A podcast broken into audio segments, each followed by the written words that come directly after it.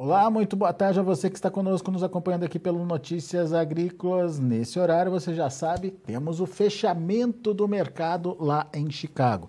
E dá para dizer que o dia foi bom para a soja, dia positivo aí para as cotações altas é, que nos primeiros vencimentos é, superaram os 20 pontos. Julho, por exemplo, chegou bem pertinho ali dos 30 pontos de elevação nas negociações de hoje.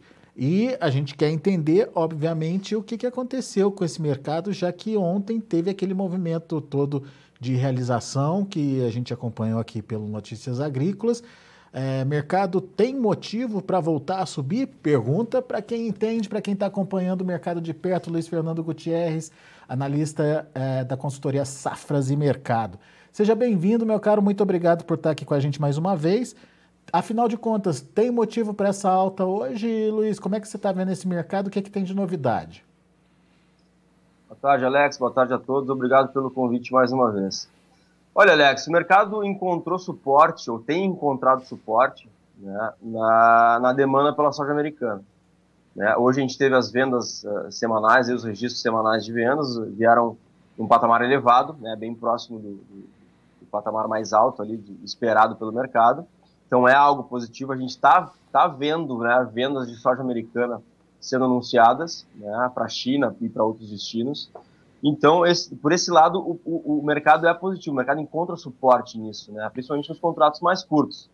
Uh, assim, sinceramente, eu acho que pode haver um pouquinho de exagero, tá? Eu acho que soja 17 ou se aproximando de 17 talvez seja um pouquinho elevado, mas é o mercado uh, dando a entender que essa demanda pela soja americana pode continuar crescendo a gente não pode esquecer que no relatório de maio do USDA, né, desse mês, o USDA não só trouxe os números da próxima safra, que eram os principais números para o uh, uh mercado, mas também trouxe algumas revisões para a safra atual, para a temporada atual, e uma delas, a mais importante, foi mais um corte de estoque. Né? O USDA cortou em 600 mil toneladas do estoque final americano na temporada atual, e isso uh, uh, indo em linha aí com o aumento da demanda, né, tanto para esmagamento como para exportação nos Estados Unidos. Então, realmente, por esse lado, o, o, o mercado tem esse suporte, mas é aquela coisa, né, Alex? A gente está aí uh, entrando no auge do mercado climático americano e a gente só pode esperar daqui para frente muita volatilidade. Né? Olhando um pouquinho mais para frente, a gente já pode, uh, a gente pode falar que uh, essa recuperação que a gente viu agora, né, um pouquinho da, da, da, do ritmo de plantio americano, teoricamente é algo negativo para as cotações porque se o clima continuar ajudando, como ajudou nas, nas, nas, últimas semanas, até nessa semana não vai ajudar tanto, aparentemente, mas como ajudou a essa recuperação nas últimas semanas, se o clima for favorável para o plantio voltar a evoluir num ritmo legal lá nos Estados Unidos, a gente deve ver os, o americano plantando a maior área de história né, de soja dos Estados Unidos. Então, é algo que abre a possibilidade de uma super safra. A gente já viu aquele primeiro número do uso falando de uma safra acima de 126 milhões. Então a gente não pode esquecer que uma safra desse tamanho, em se confirmando, é uma safra que, que pode pesar lá na frente, principalmente nos, nos contratos mais, uh, mais para o final do ano. Muito bom. Eu queria, antes de, de falar mais sobre essa questão da oferta e as possibilidades, enfim, esse clima interferindo na safra aí, é, lá nos Estados Unidos, queria voltar nessa questão da, da demanda, Luiz. Você falou de uma demanda que vem forte nos Estados Unidos, tanto de exportação quanto de mercado interno.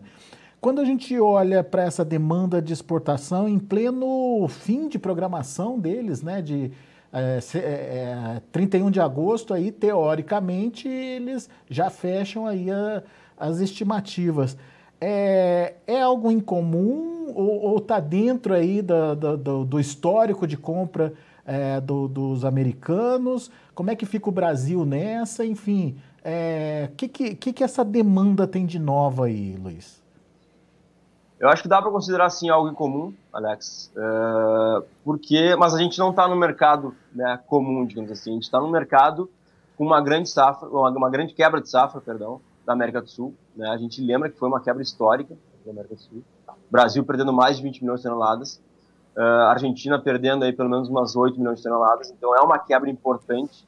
Né? Então, naturalmente, a oferta mundial nesse ano foi, foi bastante afetada.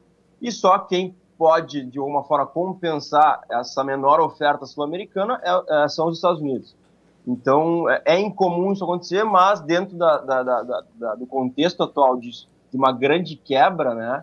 É, que também é incomum, uma grande quebra, como a gente está vendo, como a gente viu, uh, eu diria que aí sim é comum os Estados Unidos uh, voltarem ao foco do mercado ou continuarem no foco né, do mercado internacional por mais tempo do que o normal, né? Como tu falou, nesse momento a gente já não deveria estar tá vendo grandes vendas de soja americana, né? Nesse momento quem vende soja no mercado normal é Brasil, é Argentina, é Paraguai, mas como a gente tem menos para exportar nesse ano, para oferecer para o mercado, os Estados Unidos estão sendo beneficiados aí por uma maior demanda pela soja deles. Então, é, é incomum por um lado, mas no contexto atual eu diria que é bem, é, é, é, era algo esperado, né? A gente já vem falando sobre isso há um bom tempo, né, Alex? Inclusive contigo aí, a gente vem conversando. Uh, já era esperado que essa quebra ia, ia resultar no aumento de demanda pela soja, pela soja americana. E isso está acontecendo, está se confirmando, né? Não só a China, como outros outros compradores também aumentando suas compras. Então eu diria que dentro desse contexto é algo, algo normal.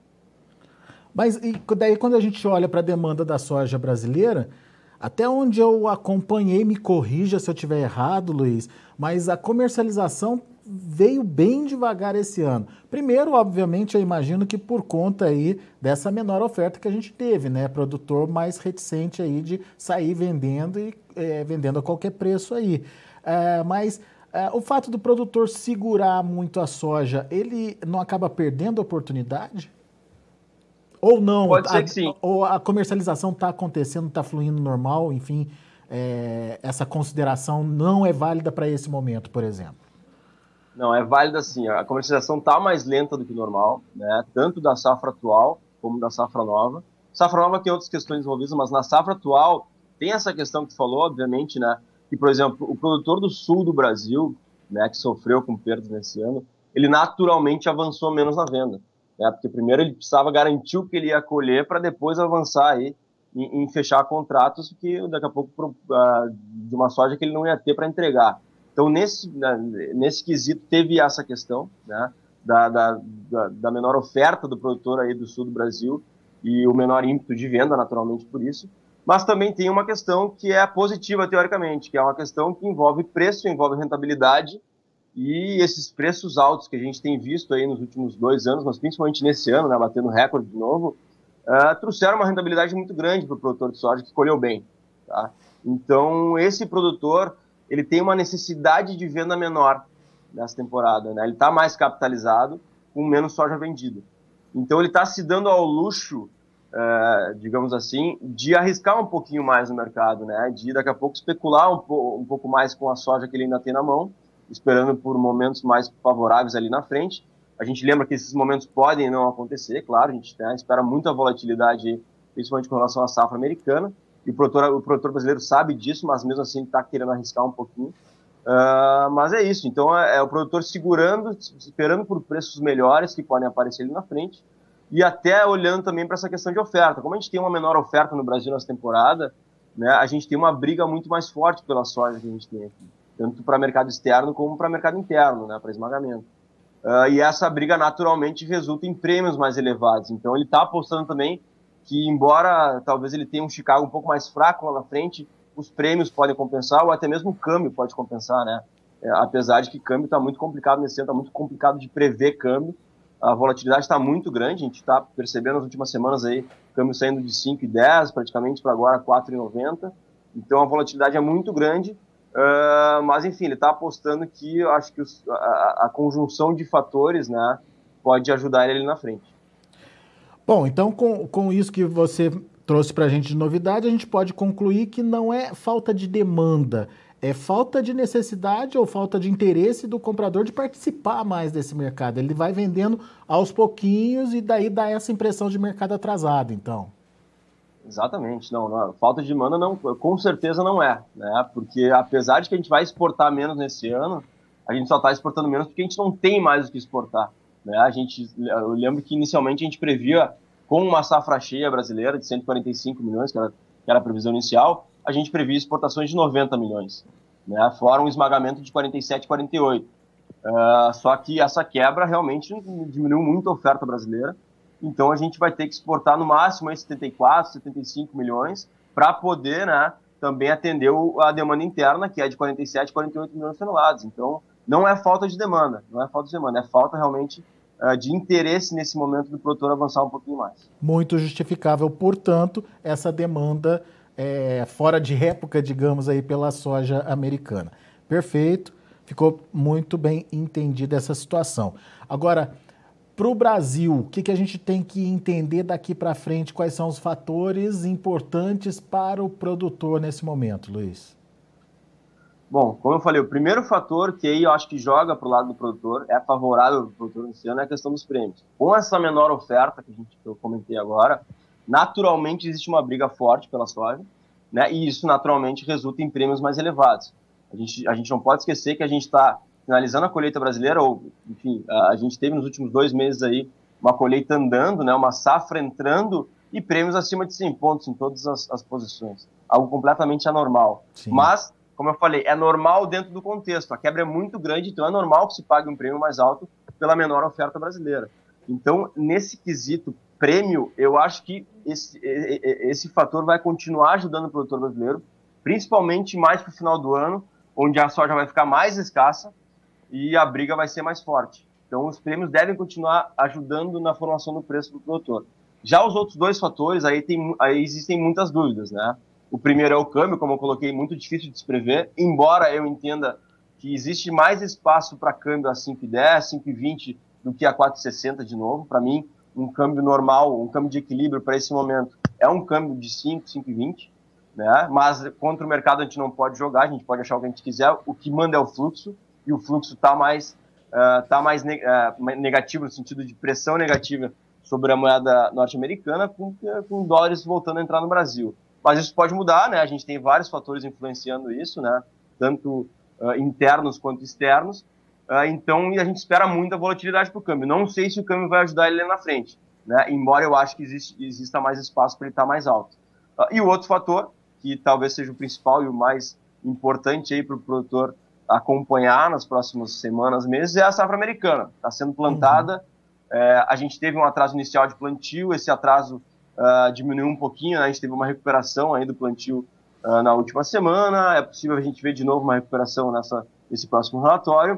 Uh, a grande questão é se o produtor americano vai conseguir plantar tudo que ele, que ele deseja, né? ou que o USA está tá dizendo que ele deseja plantar dentro da janela ideal. Se ele conseguir, a gente está falando da maior área de, de, soja da história dos Estados Unidos. Isso naturalmente abre, abre a possibilidade da colheita de uma super safra, uma safra recorde dos Estados Unidos.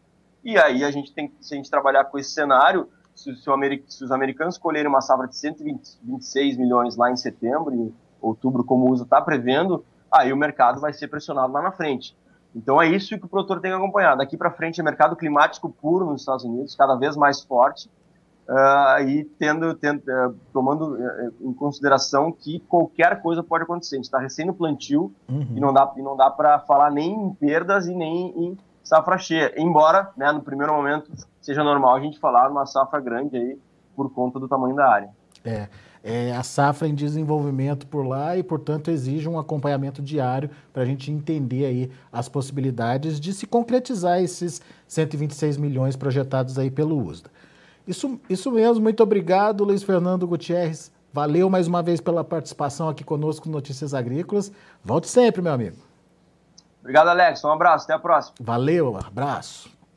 Tá aí, Luiz Fernando Gutierrez aqui com a gente, direto lá das Safras e Mercado, trazendo as informações de mercado, em especial o mercado da soja, que teve um dia positivo hoje, depois da queda de ontem.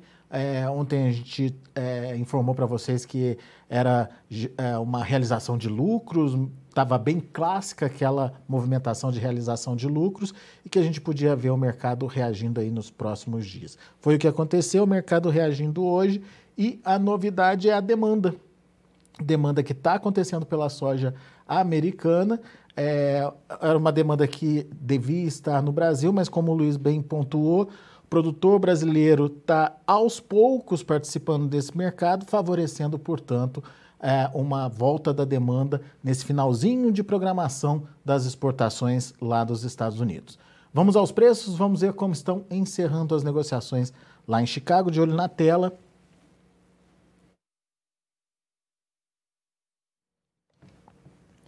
Julho, 16 dólares e 90 centes por bushel, 27 pontos mais 75. Agosto, 16 dólares e 30 centes por bushel, 23 pontos e meio.